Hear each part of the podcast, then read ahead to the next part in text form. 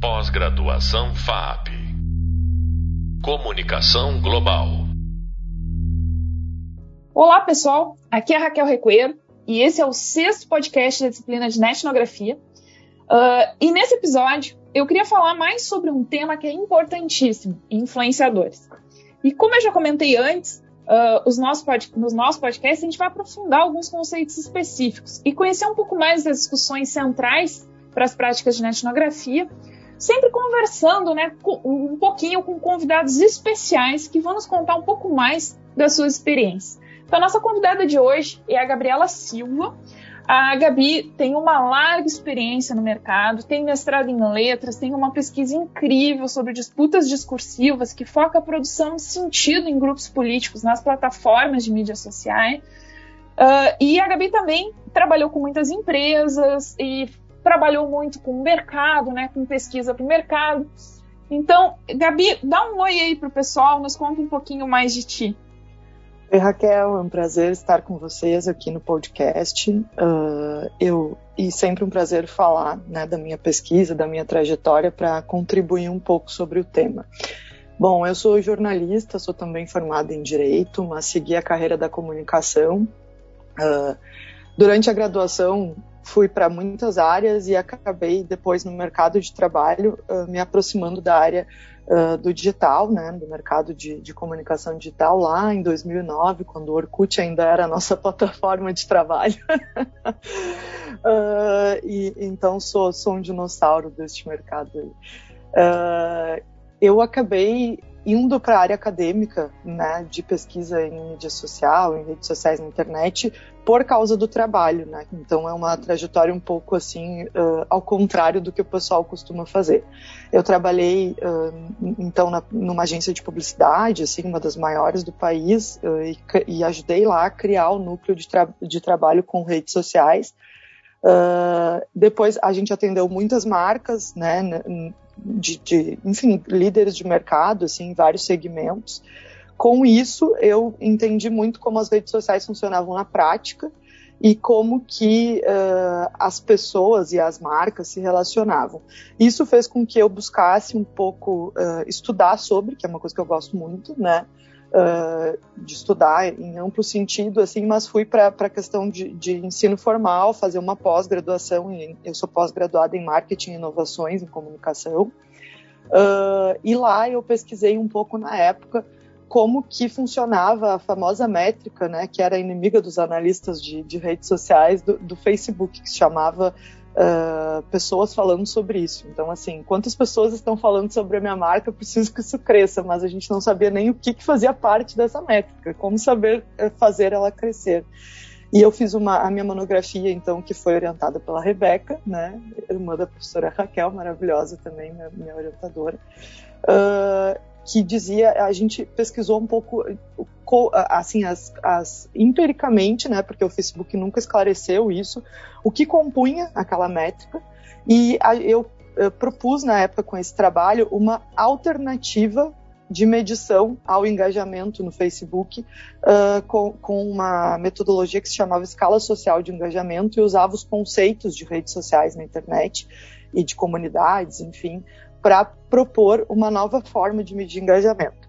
Uh, então, a minha trajetória acadêmica com mídia social começou nesse, nesse momento, né? E depois eu passei, então, a me dedicar na pesquisa do mestrado em letras, que é o que tu te referiu no início, né, Raquel? A, a pesquisa mesmo de discurso, que é uma parte ligada a letras, assim, uh, mas com todo o link, com todo o, o cenário da mídia social e como que então a, a, o discurso e as disputas discursivas acontecem no ambiente das redes sociais e uh, principalmente como que ela, como que a circulação do discurso é influenciada pela mídia social e ela na verdade é completamente modificada, né? Que é um pouco isso que eu abordo na minha dissertação. A minha dissertação é, ela se chama Uh, eu vou ler o título, porque a gente esquece o título formal dela, mas ela se chama A Disputa Discursiva pela Narrativa do Golpe Militar de 1964 no Twitter. Eu então peguei um evento né, de discussão, enfim, de, de circulação discursiva no Twitter, para poder analisar como que essas disputas se dão na, na plataforma e tentar disso absorver características assim, né, que são padrão nas disputas discursivas na mídia social. O resultado foi bem interessante, acho que a gente vai falar mais sobre ele aqui, né? A ideia é essa. Então, Gabriela, eu queria que tu nos contasse um pouco mais uh, de como que tu vê a importância dos influenciadores para comunidades e para grupos digitais. Por que, que a gente precisa entender essa categoria? Essa foi uma das, é, é digamos que uma das frentes de conclusão do meu trabalho, né? No final da minha dissertação eu proponho 10, uh, 12 na verdade, características padrão, assim, que são comuns a todo o processo de disputa discursiva na mídia social. E um dos tópicos que eu trago é que a disputa discursiva na mídia social, ela é uh, muito determinada pelos influenciadores, né? Então, uh, o que, que, são os influenciadores? Como que eu os caracterizei nesse processo? Uh, eles são uh, o que a gente chama no estudo de redes sociais, né, de análise de redes sociais, nós da rede, que são muito relevantes, né, para a circulação de capital social dentro daquela comunidade, que é formada por vários nós. Tá? Então, uh, por que, que eles são muito importantes na disputa discursiva? Porque, assim como se dá nas redes sociais uh, offline, vamos dizer assim, que é o viver em sociedade, basicamente, todos nós estamos conectados uns com os outros de alguma maneira, há atores, há pessoas, há, há enfim, né, alguém que determina o rumo das coisas, que tem mais influência, que tem mais poder sobre para onde as coisas vão. Então, os influenciadores, eles não são exatamente um conceito do digital, da internet ou algo assim. Eles sempre existiram no mundo real, né? E existem ainda. Uh, o que, que acontece? Acontece que quando a gente projeta isso, né, essa estrutura social no ambiente digital, a gente vê uh, isso se uh, tomar uma proporção muito maior, né, e, e aparecer como mais determinante nos movimentos dentro daquelas comunidades, pelas características que a gente chama de affordances, né, que são características uh, exclusivas das plataformas, que eu chamo no meu trabalho de plataformas sociais, como uma evolução do conceito de site de redes sociais. Leiam lá para vocês entenderem essa ideia, tá? Mas é um, é um pouquinho acessório esse tema, então não vou entrar, mas enfim. Uh, essas características desses ambientes, elas fazem então com que essas pessoas, esses influenciadores, tenham mais condição de usar o que uh, lhe confere esse título de influenciador, que é a autoridade, a reputação e uma série de outros valores, né, que são ligados ao capital social que circula dentro daquela rede. Então, o que, que é um influenciador? É um nó que, por uh, ter né, uh, alto grau de determinados valores naquele ambiente, naquela comunidade, naquela rede, uh, tem o poder de fazer circular a sua opinião, a sua e mais do que a sua opinião, a sua construção ideológica acerca de determinado tema, que isso é um viés que eu trago bem forte no meu trabalho, porque quando a gente fala de discurso na mídia social, a gente fala também, né, a gente precisa falar de uh, ideologia, de construção ideológica, de processos né, de construção ideológica. Então, na verdade, não só o que se escreve, o que se fala, o que se tuita ou não tuita, mas todo o movimento daquele ator dentro da rede e o, a, a narrativa do seu movimento influencia. Ou seja, Raquel é uma pessoa influenciadora na rede social uh, ela pratica corrida. Eu vejo ela praticando corrida todo o tempo. Então, uh, eu admiro Raquel. Raquel é uma pessoa que faz coisas que eu admiro. Portanto, eu vou começar a pensar que preciso me exercitar, porque Raquel é uma pessoa que eu admiro e ela faz isso.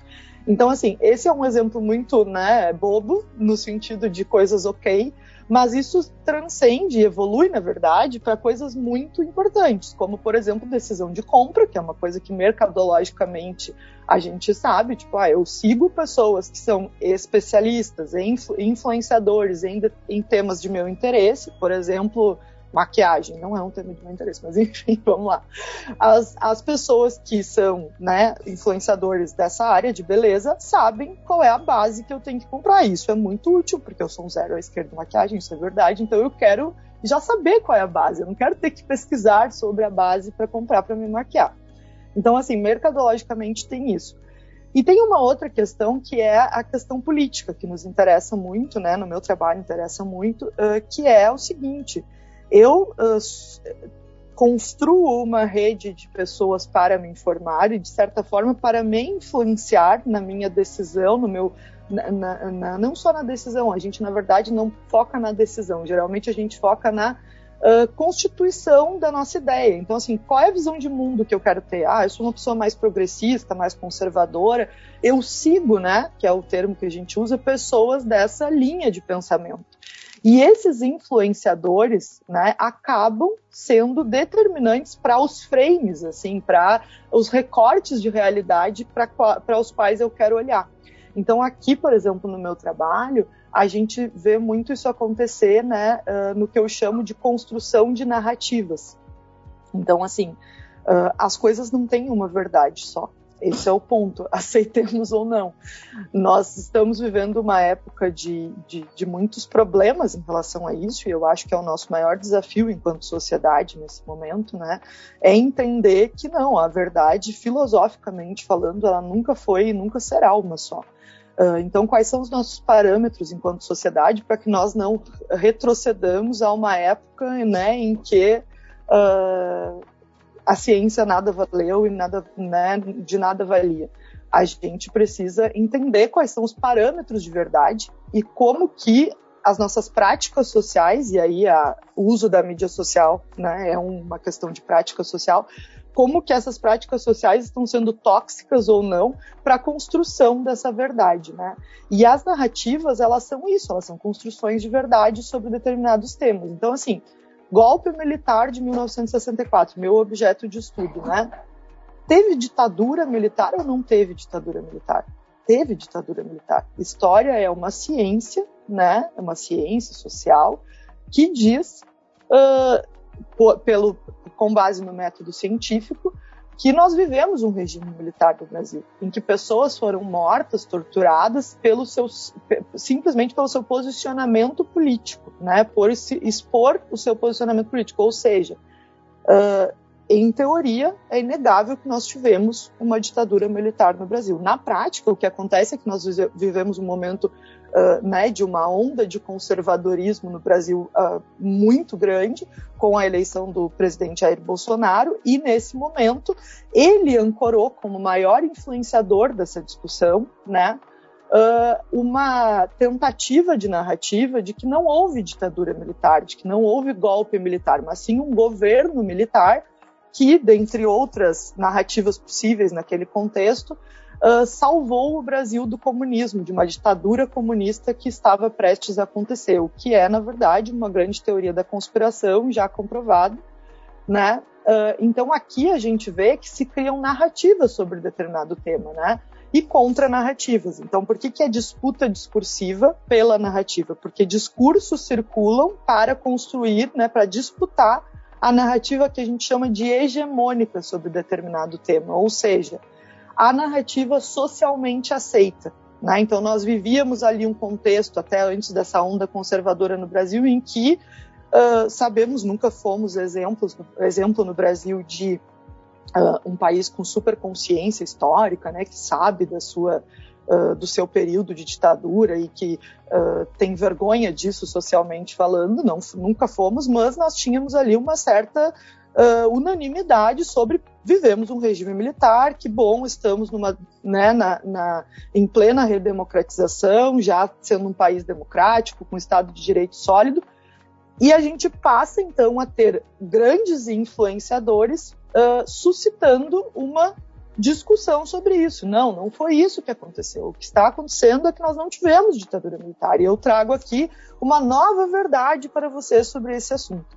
E aí, essa narrativa é posta em discussão de novo, como tantas outras anti-ciência que a gente tem né, hoje em voga aí.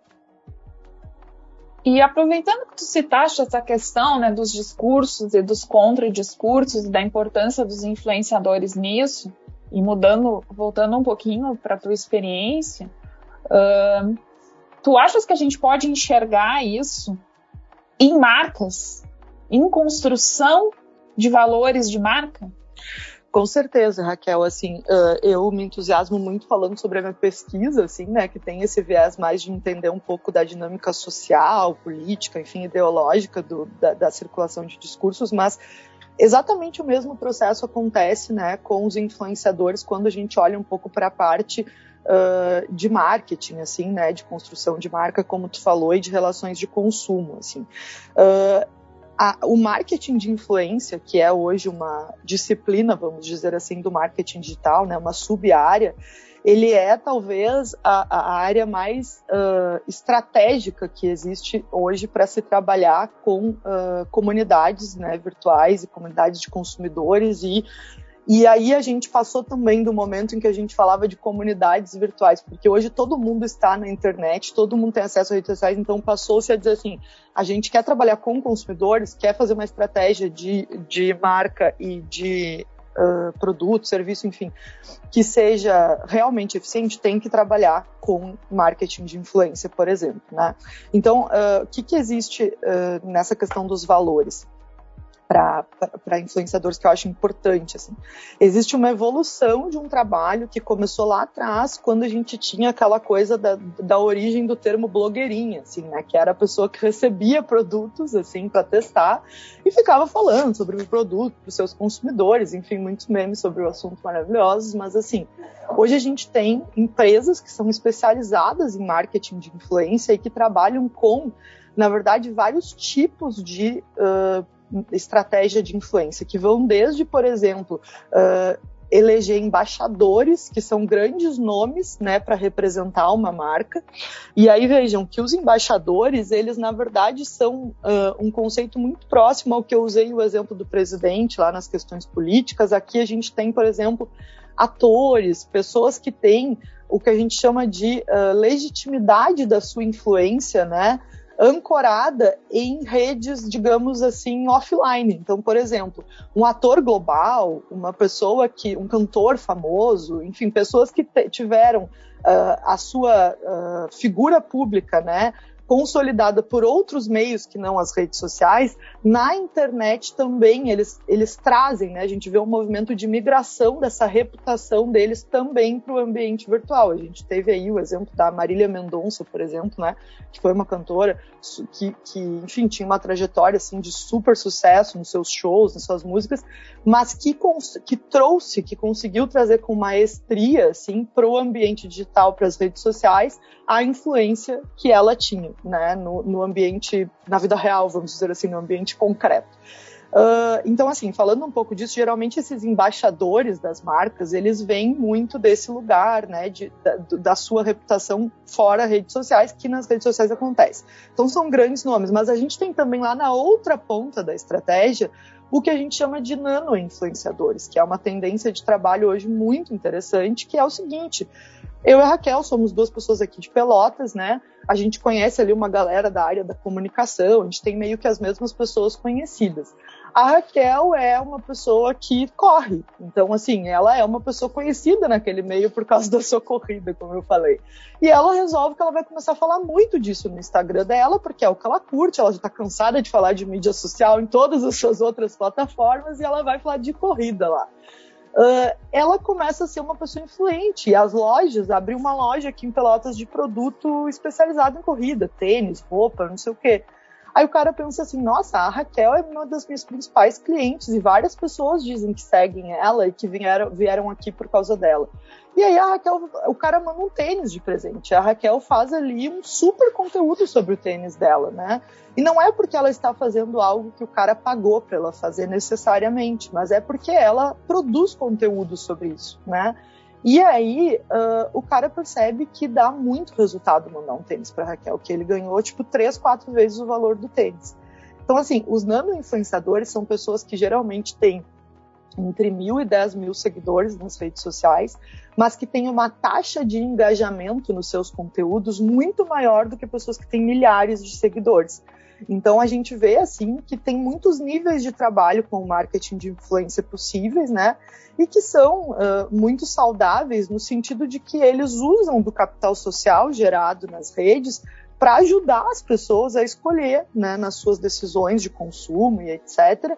E criam, através do relacionamento entre o influenciador e a sua comunidade, esse vínculo de confiança nas indicações nas marcas, ou seja, a marca consegue usar da influência do capital social do influenciador para se conectar com as pessoas e de certa forma o que a gente vê acontecer é a formação de uma comunidade, né, que tem os influenciadores como atores chave, assim, uh, para conectar essa marca com a sua comunidade de seguidores ali. Perfeito, e a netnografia pode justamente ajudar a gente a entender um pouquinho melhor essa dinâmica né, com esses influenciadores nesses grupos. É, não sei se tu tens algum case em que isso aconteceu, que tu pode nos contar rapidinho, ou que tu observou influenciadores. Sim, a gente, uh, assim, hoje em dia, todos os trabalhos que, que eu faço de planejamento, né, de estratégia, assim, para marcas no ambiente digital, eles uh, mandatoriamente passam pelo trabalho com influenciadores, assim. Então, o que, que a gente faz, né, nesse sentido da netnografia, de entender essas comunidades, né? Primeira coisa, a gente tem que analisar as conversas, as conversas em torno do tema. Então, o que, que se fala sobre o assunto e uh, como se fala, né? Como que as pessoas se relacionam com o tema. A partir disso, a gente identifica os atores. Então, a gente consegue estabelecer padrões, assim, né, de pessoas que se relacionam com o tema e, claramente, pessoas que têm mais voz, que têm mais, uh, digamos que o volume do que elas falam está mais alto do que as outras. Isso é algo possível por métricas, né, de a gente consolidar. Então, a partir disso, a gente propõe estratégias de trabalho com essas pessoas. E aí, Raquel, entra para mim o que é um ponto principal quando a gente fala sobre marketing de influência e como fazer marketing de influência realmente relevante, né? Que é a noção de, eh, de creators, né? Criadores de conteúdo nas mídias, social, mídias sociais. Ou seja, eu não trato o influenciador como alguém que vai fazer propaganda para minha marca, porque não é assim que funciona, né, a, a, digamos assim, a dinâmica da mídia social. Ele é alguém que vai criar conteúdo então eu preciso deixar ele muito livre, ele tem que estar muito bem brifado, né, que é o nosso termo, ele tem que estar muito bem orientado sobre o que, que eu tenho como marca para oferecer. Ah, esse uh, o blusão que eu estou usando é quente, ele tem uma estampa da moda, ele funciona bem em tais ocasiões. Agora, se a pessoa vai fazer um vídeo na rua mostrando que o blusão é quente, ou se ela vai fazer várias fotos do look para mostrar que ele é muito versátil, isso é uma decisão do influenciador que sabe como né, se relacionar com, com o público. Então, assim, essa liberdade eu diria que é chave para entender uma boa estratégia com os influenciadores. Muito obrigada, Gabi. Então a gente está encerrando. Eu não sei se tu quer dar um tchau para o pessoal.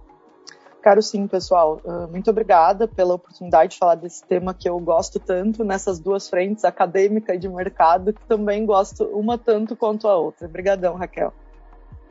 Bom, pessoal, então, essa foi a Gabriela Silva contando um pouco mais a respeito de influenciadores e do trabalho dela nesse campo.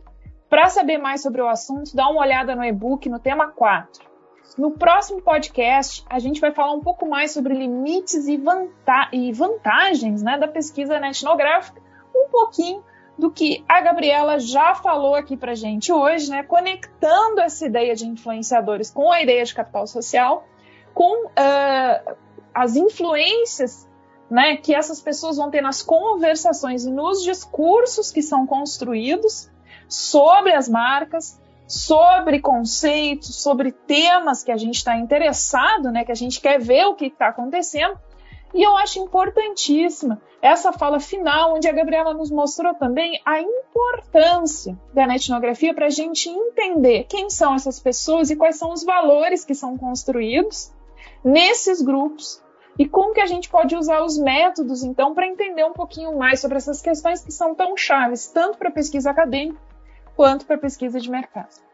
Uh, então, gente, é isso que temos hoje. E agradeço aqui a participação da Gabriela, né, que cedeu um pouquinho do seu tempo para conversar com a gente sobre isso. E até o próximo podcast. Pós-graduação FAP Comunicação Global.